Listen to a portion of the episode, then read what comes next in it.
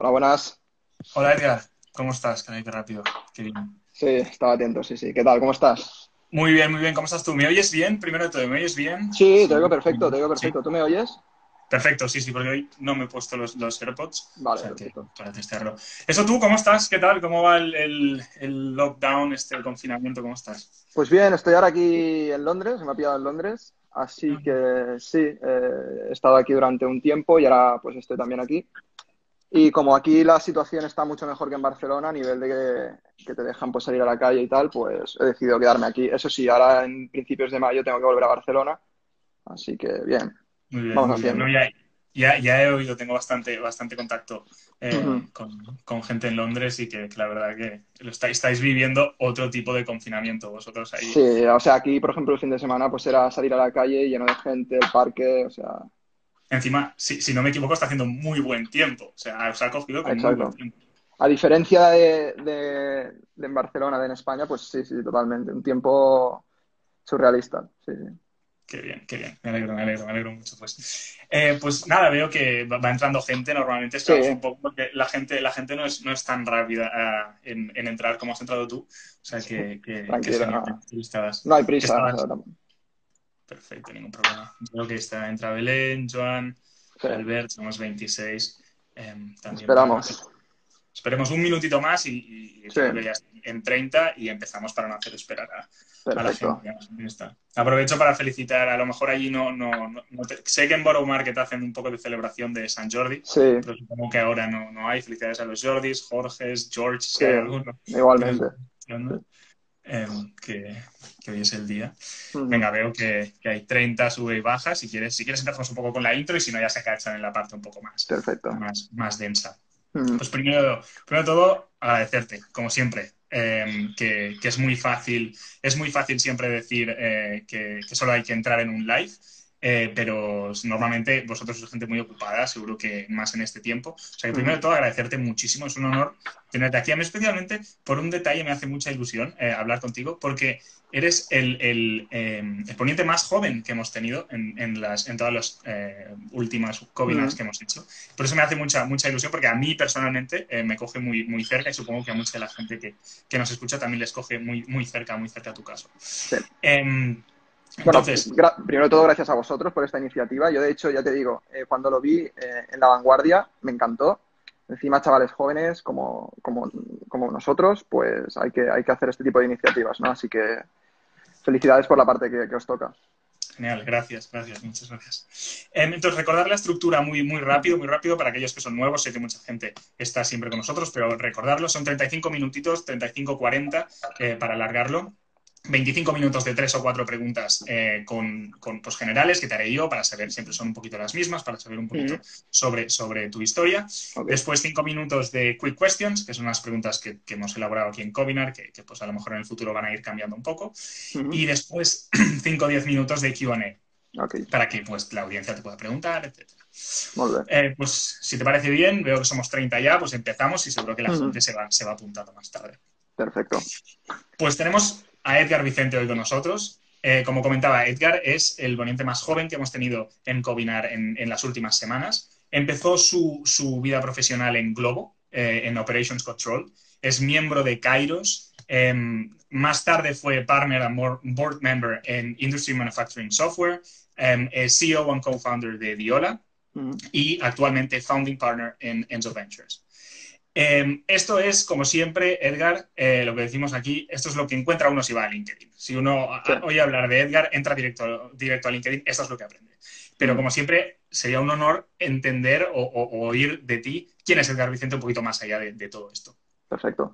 Muy bien, pues mira, mm, resumiendo, Edgar Vicente es un chaval de 23 años de Barcelona que ha estudiado, justo acaba de acabar eh, Administración y Dirección de Empresas, donde estudié un año también aquí en Londres, por eso tengo tanta empatía y tanto contacto con esta ciudad. Y entonces, pues nada, eh, vengo de una familia emprendedora. Mm, De hecho, mi padre es emprendedor del sector tecnológico también. Eh, hizo una, una startup que a algunos quizás os suena, se llama Syncro, que vendieron en el año 2014 eh, aproximadamente y ahora pues tiene eh, otros negocios eh, relacionados con la tecnología. Entonces, digamos que he mamado desde la cuna todo el tema del el- el- el emprendimiento en el sector tecnológico, ¿no? Y he aprendido bastante de mi padre. Entonces yo en primero de carrera conocí a mi socio Iván, Iván Fernández, que creo que está por aquí porque lo he visto.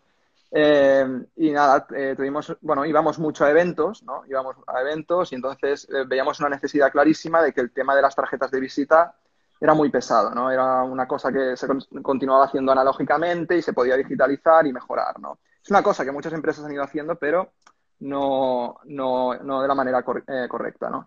Entonces, nada, nos lanzamos a la piscina en primero de carrera, estudiando en la UB, sin nada perder, dijimos, vamos a hacer una solución, una aplicación que digitalice el tema de pasar el contacto digital. Solo chocando los móviles, pues lo pasas, ¿no? Y nos lanzamos a la piscina sin tener ni idea, no sabíamos ni que era un VC, no sabíamos ni que era una startup, o sea, teníamos 19, 18 años, o sea, lo poco que sabía era lo de mi padre. Eh, y nada, nos lanzamos, conseguimos el primero dinero de, tres Fs. Eh, mi padre también nos ayudó un poco en el tema del desarrollo del primer producto. Eh, luego levantamos una, te lo resumo así rápido, levantamos una primera ronda, ya te digo, de tres Fs de unos 100, 150 mil euros con algún business angel. Ah, escalamos la solución, conseguimos usuarios, hicimos partnerships con diferentes organizadores de eventos, que es donde realmente tenía un valor nuestra solución. Entonces, eso nos sirvió eh, como una estrategia de captación de usuarios, ¿vale? Un canal de go-to-market muy, muy interesante. Por ejemplo, hicimos colaboración con eh, Movistar Centra ahí en, en Portal del Ángel eh, y diferentes más, ¿no? con First Tuesday también hicimos una colaboración. Entonces, ahí pues la gente se la bajaba, veía el valor, porque ahí había relaciones personales, ¿no? De negocios y sociales. Y llegamos casi a unos 50.000, 70.000 usuarios cuando empezamos a pivotar al, al B2B ¿vale? Eh, teníamos claro que para hacer un negocio teníamos que monetizar, hasta ahora no monetizábamos nada. La vía más estándar de monetizar era eh, introducir esta solución a corporaciones, ¿vale? Vender el tema de las tarjetas digitales a corporaciones. Era una solución que nos vino orgánica, teníamos mucha demanda de corporaciones diciendo, oye, yo quiero esto que estáis vendiendo al B2C, pero para nuestra, nuestra empresa. Entonces dijimos, ok, vamos a hacer el, change y lo hicimos, ¿no?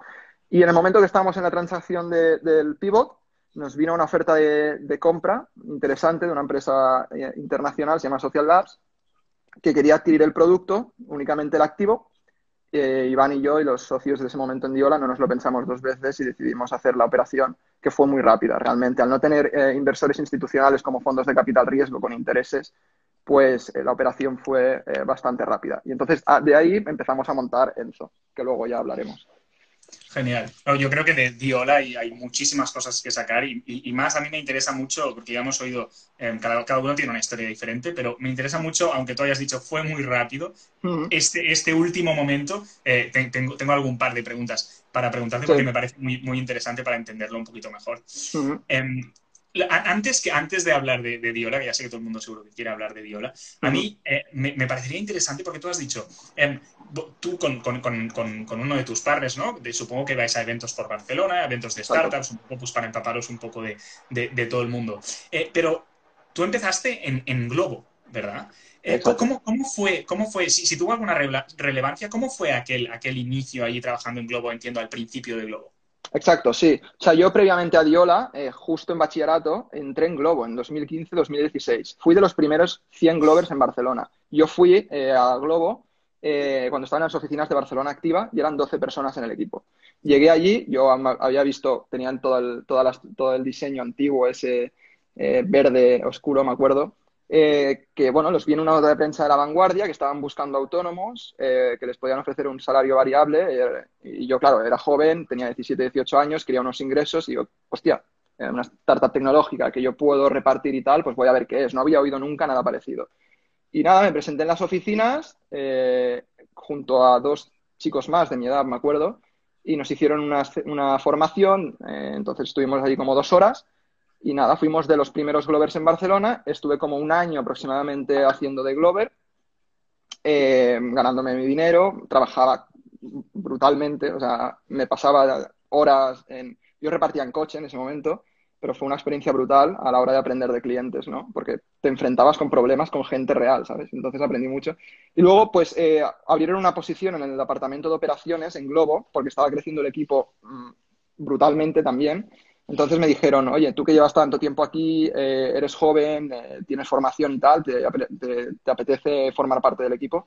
Entonces no me lo pensé dos veces y estuve ahí un, añito más. Y pasé al principio de estar, eh, nada, siendo nadie allí, hasta que acabé los últimos meses que estuve, llevé un equipito de 15 personas en el departamento de Life Operations, que era básicamente controlar que toda España, todas las ciudades de España, eh, repartieran los pedidos en el menor tiempo posible y tenía como una especie de controlador aéreo que yo pues llevaba eficientemente, ¿no? Y tenía un equipito que, que lo supervisaba. Y bueno, aprendí mucho. Y, y de allí di el salto a emprender mi propio proyecto con 19 años. Exacto, y aquí, aquí es donde te iba a preguntar. Una vez aprendes, ¿cómo, cómo es eso? Porque yo muchas veces cuando hablamos con vosotros, y es lógico, como, como, como lo tenéis pasado, em, a veces la, el, principio no parece, parece como muy, muy sencillo y bueno, pues empecé con un amigo y, pero, pero ¿cómo, fue, ¿cómo fue aquel momento? También la decisión de decir, oye, estoy en un proyecto muy interesante en Globo. Eh, podrías haber continuado, cualquier otro hubiera entendido que tú dijeras, es un proyecto muy interesante, somos poca gente, seguramente a lo mejor incluso tenías un poco de equity, pues sigo, sigo en, el, en el proyecto. ¿qué, ¿Cómo es aquel momento en el cual dices, oye, me voy de Globo, creo en esta idea que tengo con este, con este amigo, con este nuevo padre? Em, eh, ¿cómo, es un poco aquella, aquella situación? Pues bueno, yo, la idea, o sea, empezamos a trabajar súper part-time en la idea cuando yo estaba en Globo, cuando estaba en el medio de Globo. Y luego empezó a, o sea, no me tiré a la piscina directamente desde cero, perdón, sí. Ya llevaba eh, con, la, con la idea madurándola durante un tiempo mientras estaba en Globo y entonces cuando vi que, pues sí, que podía haber una oportunidad y empezábamos a crecer y a levantar la primera rondita, etcétera, pues dije, ok, me voy de Globo porque necesito estar aquí full time. Además, mi función era de CEO yo tenía que liderar un poco, entre comillas, el proyecto, junto, obviamente, con la super ayuda de, mi partner Iván, ¿no? que no hubiera sido imposible si no.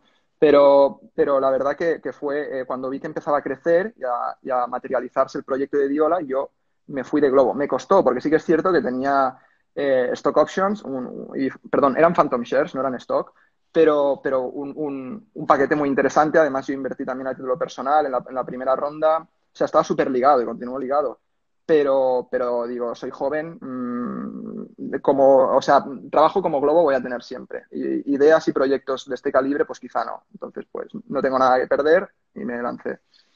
Muy valiente, me parece súper valiente, la verdad. No, sé si todo el mundo hubiera tomado la, la, misma decisión, pero realmente fue la, fue la correcta, seguro. Hmm. Em, y después, en esta, en esta parte final de, de Diola, porque tú lo has dicho, has dicho, bueno, al final fue muy claro y fue muy fácil. Pero yo siempre creo, entiendo que hay esta duda y yo creo que le pasa a muchos emprendedores cuando ya empiezan a tener un proyecto muy sólido, ¿no? Al final acaba, entiendo que acaba siendo tu bebé, ¿no? Entonces, em, puedes, puedes desarrollarlo un poco más, incluso ya a la larga, pues la gente duda si, si vendérselo, ¿no? Tener, eh, pasar por una acquisition o, o, llegar a IPO. Pero vosotros decidisteis, decidisteis vender, entiendo, el, algoritmo, si no me equivoco. ¿Cómo, cómo, es que tomasteis esa decisión? ¿Qué tuvisteis en cuenta? ¿Por, qué, por qué surgió así? A ver, sí que es cierto que nosotros llevamos un tiempo con Diola y, la ya te digo, estamos enfocados primero al B2C, luego sí que es cierto lo que dices, que empezamos a, intentar vender nuestra tecnología, el algoritmo, también intentamos vender eh, todo esto, modelos para monetizar, también vender la solución B2C de intercambio de tarjetas digitales a B2B, a la vez que el algoritmo teníamos diferentes líneas de producto, pero el, paso de, un B2C a un B2B eh, forzado, que es lo que en la situación que nos encontrábamos, pues, teníamos que monetizar sí o sí, ¿no? Eh, era un modelo que ah, llegábamos quizá en el B2C un poco tarde. Eh, la ola de, las apps era en el 2010, nosotros llegábamos un poco tarde, aunque tenía sentido la solución y era muy difícil crecer, ¿no? Encima en un país y en un mercado tan pequeño como en España. yo siempre lo he hablado con otros inversores que tengo muy buena relación que me dicen, oye, tío, es que si esto lo hubieras hecho en Estados Unidos, eh, la venta que has hecho quizá lo hubieras hecho por 100 veces más o 1000. ¿Sabes? Es otro tema, ¿no? Entonces nosotros nos vimos como forzados a, hacer este pivot. Y, entonces, pues, las energías también fallaban un poco y dio la casualidad de que teníamos esa, oferta de, adquisición de activo, no, la compañía, que es muy diferente, querían comprar el activo y no, digamos, la SL. En este caso, la operación en ese sentido fue más rápida y mucho más sencilla a nivel legal. Y, nada, y dijimos, tío, tenemos 22, 23 años, tenemos mil proyectos en la cabeza, uno de ellos es Enzo, vamos a hacer esta salida, esta operación y otra cosa mariposa. Y, no nos arrepentimos para nada, ¿eh? la verdad. Muy bien, muy bien. Hmm. Y, entonces, después de esto, entiendo que empieza la aventura de Enzo Ventures, ¿no? Exacto. Em, yo me pregunto, también, ¿no? Te haría la misma pregunta. ¿Cómo, cómo, cómo acabas un proyecto tan, ¿no? Porque me, me parece increíble tu, tu, historia, realmente es muy valiente eh, acabar, ¿no? Pues lo mismo que te comentaba antes, Globo, que era una, una apuesta segura, interesante, sí. pero tú vas un poco más allá eh, vas un, y ahora has ido un poco más allá después de Diola. Hmm. Eh, ¿cómo, ¿cómo, también, cómo surge un poquito Enzo Ventures? ¿Por qué, ¿Por qué no otra startup? ¿Por qué no otra solución? ¿Cómo, cómo, cómo fue eso también? Vale, eh, mira, yo durante mi transcurso como emprendedor me he dado cuenta que a mí lo que me apasiona también es invertir en startups. O sea, yo de hecho, mientras estaba en Diola, he hecho diferentes inversiones en startups a título personal, con tickets pequeños, obviamente, en medida de lo que puedo, pero eh, pasándomelo bien, ¿no? Eh, Buddy, por ejemplo, también es otra inversión que he hecho, ¿no? Eh, entonces, claro, Enzo nació como una sociedad donde Iván y yo, que Iván también se iniciaba en el mundo de la inversión, pues queríamos canalizar nuestras participadas, ¿no? Empezó así. Y luego cuando, cuando vendimos Diola con otro chico que se llama Marcus, que ahora es partner de Enzo también, que es el fundador de Luna App, que es una aplicación de ocio aquí de Barcelona, eh, dijimos, vale, y si en vez de hacer un, simplemente un vehículo para canalizar inversiones, ¿por qué no profesionalizamos y le damos un approach totalmente diferente a esto? ¿Vale? Entonces dijimos, ok, eh, vamos a hacer una especie de fondo eh, con un approach de Venture Builder, ¿vale? Donde cogemos startups en una fase súper, súper inicial, en fase idea casi, donde mmm, la mayoría de la, de la, gente que viene uh, para que les invirtamos son gente joven como nosotros, donde tenemos una conexión generacional muy fuerte y les podemos aportar un valor diferencial. Entonces hemos hecho este approach de fondo, donde es un fondo pequeñito que damos el primer dinero a las ideas y les apoyamos a materializar y hacer crecer eh, su empresa, ¿no? Pasarla de una idea a que sea una, una startup sólida, ¿no? Y para esto tenemos una red de mentores que son partners a la vez, del fondo eh, internacionales. Tenemos gente en Londres, tenemos gente en, Berlín, tenemos gente en Colombia, todos perfiles de por debajo de 30 años, muchos de ellos son Forbes Under 30, eh, que eh, apoyan a todas las participadas. ¿no? Entonces, claro, por ejemplo, uno de, de, nuestros mentores es Alex Huertas, fundador de Northwick, que fue comprada por Hawkers. Pues claro, mmm, nosotros estamos mirando participadas que estén en el e-commerce, ¿vale? Ideas de e-commerce. Pues claro, estas ideas estarán apoyadas, por, por ejemplo, por Alex Huertas, que sabe muchísimo. Entonces queremos dar ese, ese valor diferencial, ¿no? Aparte del dinero. Y, y es, es, un proyecto que, que, fue, que fue escalando, de pasar de un vehículo de inversión a un fondo con un approach muy diferente a lo que hay en el mercado, en un nicho de inversión, que es la fase idea, donde casi no hay players y el upside del performance que puedes sacar de una inversión aquí es enorme. Claro que el riesgo también es mayor, pero, no, pero somos jóvenes. O sea. Muy bien, sí, sí. muy bien. Y, y, déjame que te pregunte, uh ¿está dices que estás en Londres, estás muy arraigado a Londres. Sí. ¿Dónde está la base de Enzo Ventures? ¿Está en Londres? ¿Operáis en...? Sí, o sea, eh, la base está en Barcelona. Sí que es cierto que ahora, o sea, Enzo va a estar, eh, va a estar, digamos, apoyada, ¿vale? Por un, y vamos a hacer un partnership muy interesante que ya, ya, ya anunciaremos con un fondo eh, muy reputado en Londres. Entonces tendremos muchísima conexión en Londres. Eh, esto ya lo diremos con más seguridad cuando esté todo cerrado, pero, pero nos apoya por detrás un fondo muy interesante. Y vamos a hacer un proyecto muy chulo, muy disruptivo a nivel inversión, que todos los fondos de capital no están haciendo y le vamos a dar un, un aire fresco a, a, todo este sector del venture capital que en, en, en en mi opinión, está bastante, bastante enquistado. Muy bien, pues parece interesante, estaremos atentos seguro. Gracias. Cuando, cuando, cuando salga. Y, y, te tengo que preguntar, no, no puedo pasar sin preguntarte, lógicamente. Eh, tú que estás y dices, estás, en, en, entiendo, en contacto con muchas startups, estás metido en el, en el mundo de arriba abajo. Uh -huh. eh, cómo, qué efecto está teniendo. Y también me parecería interesante si nos puedes decir entre Londres y Barcelona, creo que es muy uh -huh. interesante. ¿Qué efecto está teniendo, eh, ves tú, el coronavirus, esta situación actualmente en algunas startups? ¿Es tan horrible como parece? ¿A las startups les afecta tanto? ¿Cómo, cómo lo ves tú? Típica pregunta, y, y me gusta que me la preguntes, porque justo hoy lo he hablado con un amigo. Eh, está claro que el sector travel está jodidísimo, eh, hablando claro, y lo va a estar durante un periodo de tiempo muy largo. Es un sector donde yo no entraría eh, pero hay otros sectores que se van a beneficiar mucho. Es decir, es decir, por ejemplo, el sector educación, sector, obviamente relacionados con tecnología siempre, el sector B2B SaaS, workflow, todo esto, va, va, a dar un cambio espectacular, ¿no? ¿Por qué? Porque la gente está tomando unas tendencias, unas costumbres totalmente diferentes que está haciendo que eh, la adaptación tecnológica se adelante muchísimos años. Te pongo un ejemplo. Aquí en Londres, que es, eh, perdón, en, en, UK, que es de los países que tiene más penetración el e-commerce, estaba en un 16% antes del, del COVID. Ahora mismo con el COVID está en el 100% de penetración del e-commerce. Está claro que esto va a bajar, pero tampoco va a volver al 16%. ¿Vale? Entonces quiero decir que ¿qué ha pasado? Que nos hemos adelantado en digitalización muchísimos años a nivel social y a nivel, profesional.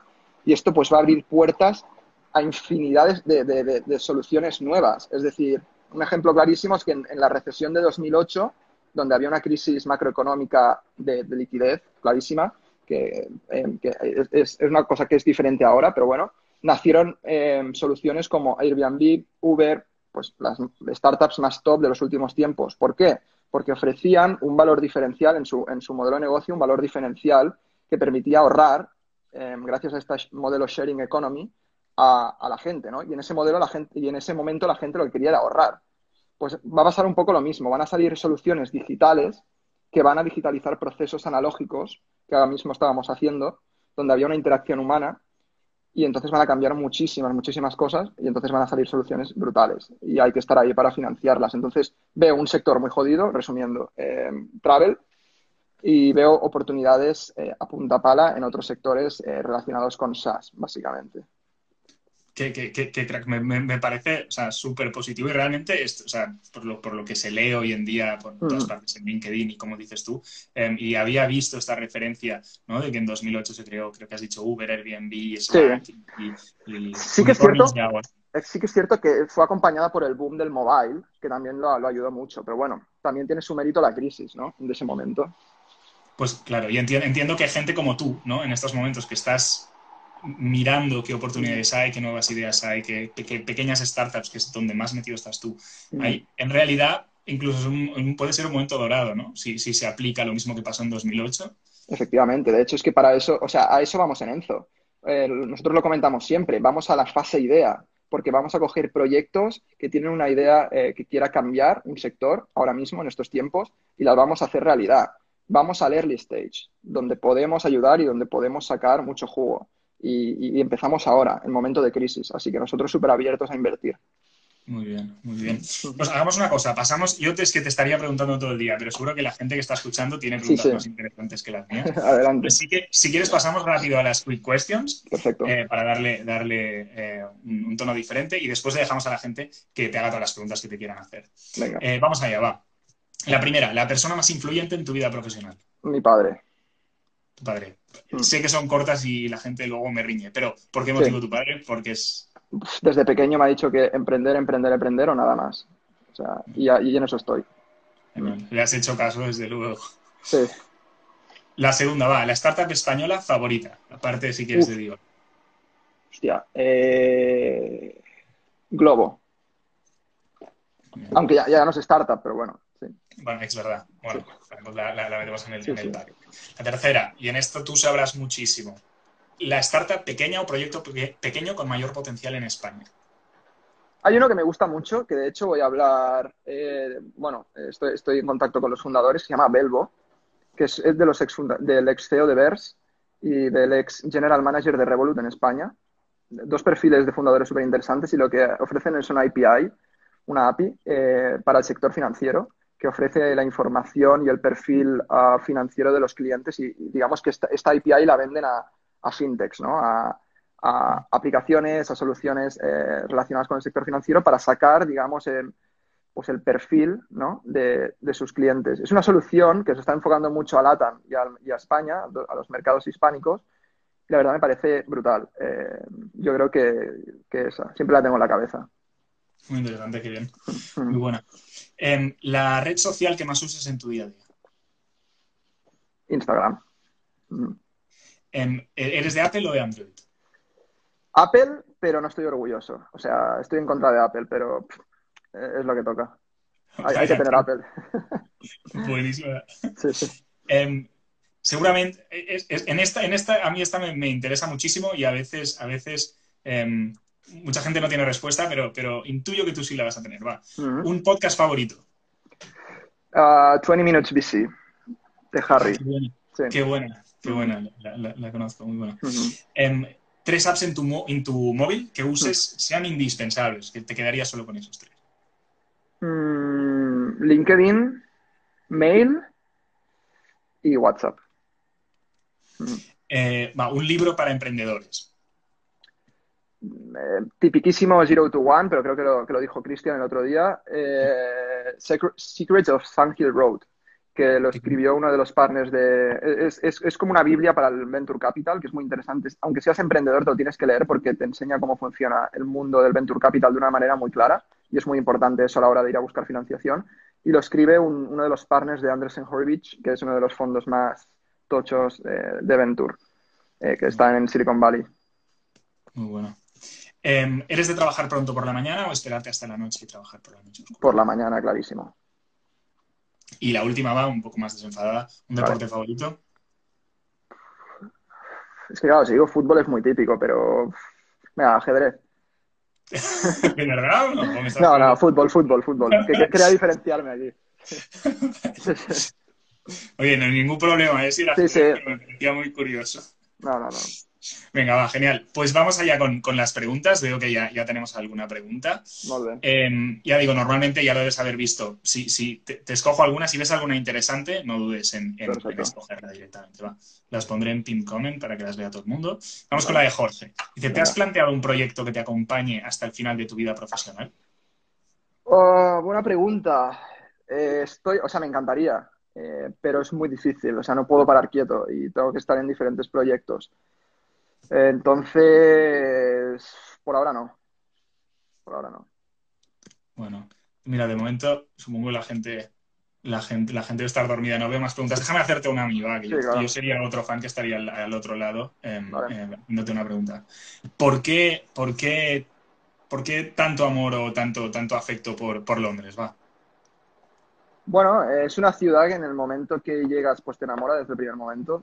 Um, y claro, yo aquí he vivido muchas, muchas cosas, ¿no? También estudié mi último año de carrera y todo aquí. Y además, uh, profesionalmente es de los hubs más grandes del mundo a nivel de Europa el primero y del mundo, pues está ahí en el top 5 de, de startups y de tecnología y financiero sobre todo, que es mi background. Y eh, entonces, pues no sé, es una ciudad que, que, me ha enamorado desde el momento, no te sabría decir por qué, pero, pero tengo esa, esa empatía. Muy bien. A ver, ok, ya hay más preguntas. La de Arnaud, ¿qué, ¿qué es lo que ¿qué es lo que más te fijas para invertir en un proyecto? Lo que más me fijo, el equipo, eh, sobre todo en las etapas que entramos, el equipo, eh, clarísimamente. Y creo que es 90% equipo, 10% idea. Espectacular. Esto es, y, y, lo repito, nos lo dicen en cada, en cada, o sea, es algo que, que es un poco lógico, ¿no? Pero es increíble, has, ya has dicho 90%, 10%. Y, y déjame sí. preguntarte ya un poco más allá, ¿qué, bus, qué buscas? O sea, que cuando tú miras un equipo, ¿qué es lo que te dice? Oye, ¿esto va a funcionar? ¿Ese 90% es bueno o, o, o, paso? Ganas, o sea, que el emprendedor tenga ganas, que no pare, que crean en lo que está diciendo, sobre todo que crean en lo que está diciendo, que me transmita, ¿no? Que, que, que esa, esa, ese amor por su proyecto, ¿no? Que lo sepa transmitir, que no sea simplemente que esté sentado en una silla y me hable por hablar. ¿Sabes? Es, no sé, es como una sensación muy rara, muy subjetiva, ¿no? Que tienes con el emprendedor una conexión que te dice, este tío lo vale y este tío tiene algo, ¿sabes? No te sabría decir. Dice, um, a ver, he visto otro, perdona. Eh, este de aquí dice, ¿qué, ¿qué tanta posibilidad hay para invertir en algún proyecto que se encuentre en un país en vías de desarrollo? ¿Qué tanta posibilidad? Pues diría casi que más. De hecho, en Enzo tenemos, estamos creando ahí un, un una conexión entre, entre mercados eh, subdesarrollados y mercados eh, como, como, España, UK o Europa, porque creemos que en, los mercados menos desarrollados hay, hay, muchísimo, muchísimo potencial de crecimiento y el copycat eh, es, donde, es donde puede funcionar de verdad. Es decir, coger ideas que ya están funcionando y traccionando en mercados maduros y pasarlas a mercados que aún pues, van unos años por atrás. ¿no? Entonces, pues muchísimas, casi más que, que en mercados maduros, te diría. Va, veo, veo, una, veo, una, pregunta un poco más risky, va. De Oscar, mm. dice, si se puede decir, dice, ¿por cuánto vendiste tu empresa o tu algoritmo? Me encantaría decirlo, pero tengo un contrato de confidencialidad y, y no puedo. Bien, pues Oscar se tendrá que esperar. Vamos a ver. A ver si van llegando. Va, déjame hacerte otra pregunta a mí. Sí, eh, adelante. ¿Cómo? Porque creo, si no me equivoco, que, que, que tenemos, tenemos la, misma, la misma edad, de 20 sí. años. Eh, ¿Cómo se vive, siendo, siendo humilde, siendo realista, o sea, la, la, la verdad, cómo se vive a tu edad? Eh, porque la gente de tu alrededor, entiendo, hay mucha gente que aún está en la universidad, hay que ser realistas, otros están empezando con su primer trabajo. ¿Cómo mm. se vive tener tanto éxito a nivel profesional siendo tan joven? A ver, yo no me considero que haya... De hecho, o sea, yo soy súper exigente conmigo mismo y creo que aún no he hecho nada. Eh, sí que es cierto que desde fuera quizá parece que, he hecho mucho y lo entiendo, pero yo creo que no he hecho nada. Entonces yo lo vivo con total normalidad.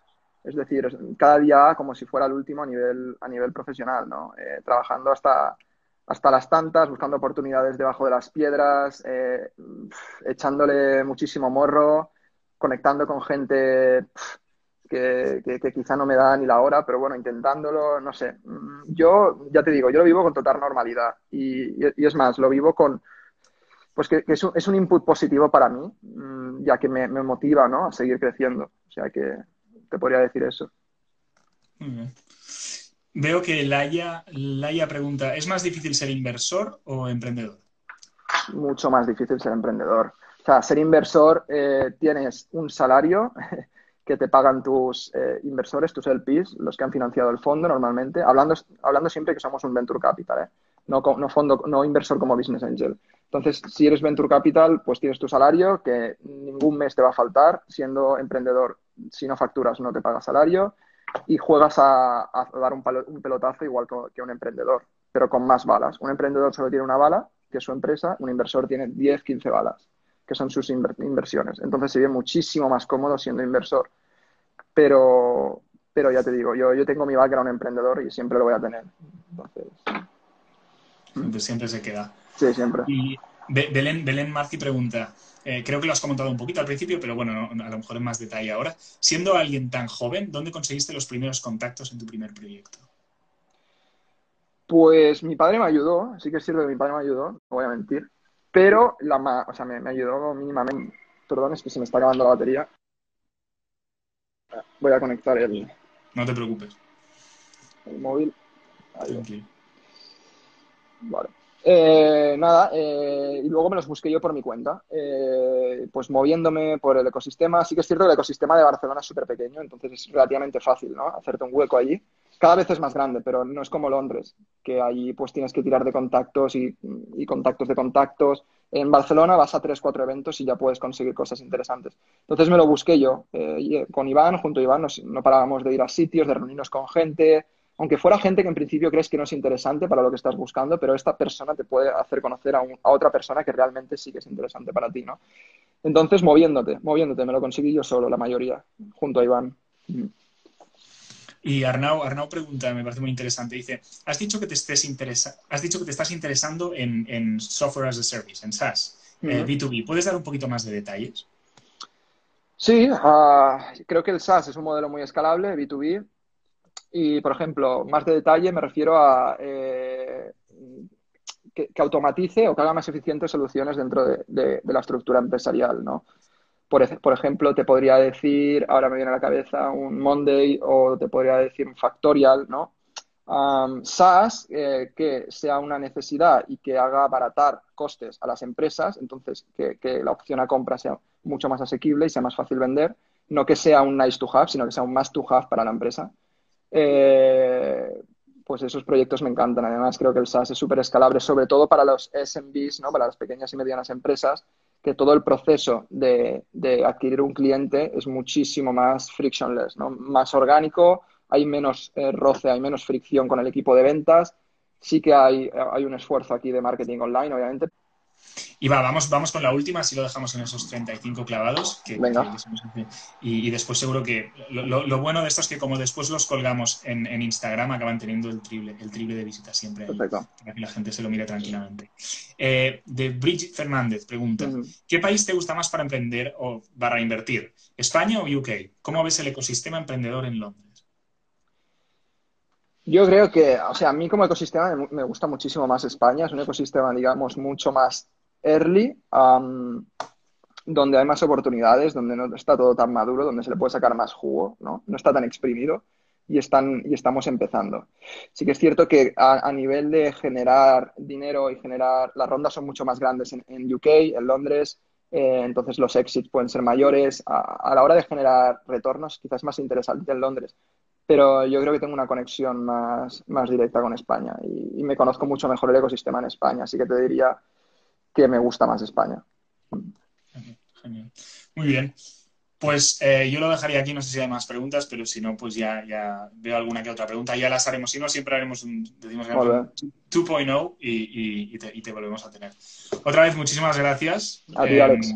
Em, que, que, vaya todo genial, que seguro que te puedes ir a dar, a dar un paseo y nos das envidia a todos los que estamos en España ahora mismo o a correr lo, un rato. Lo, subiré a Insta Stories para que lo veáis todos, así que... Exacto, perfecto. Y lo colgaremos em, para que lo pueda ver todo el mundo que entre, que entre en, nuestro, en nuestro perfil. Y nada más, muchísimas gracias y que, y que y muchísima suerte. Perfecto, un abrazo a todos. Hasta luego.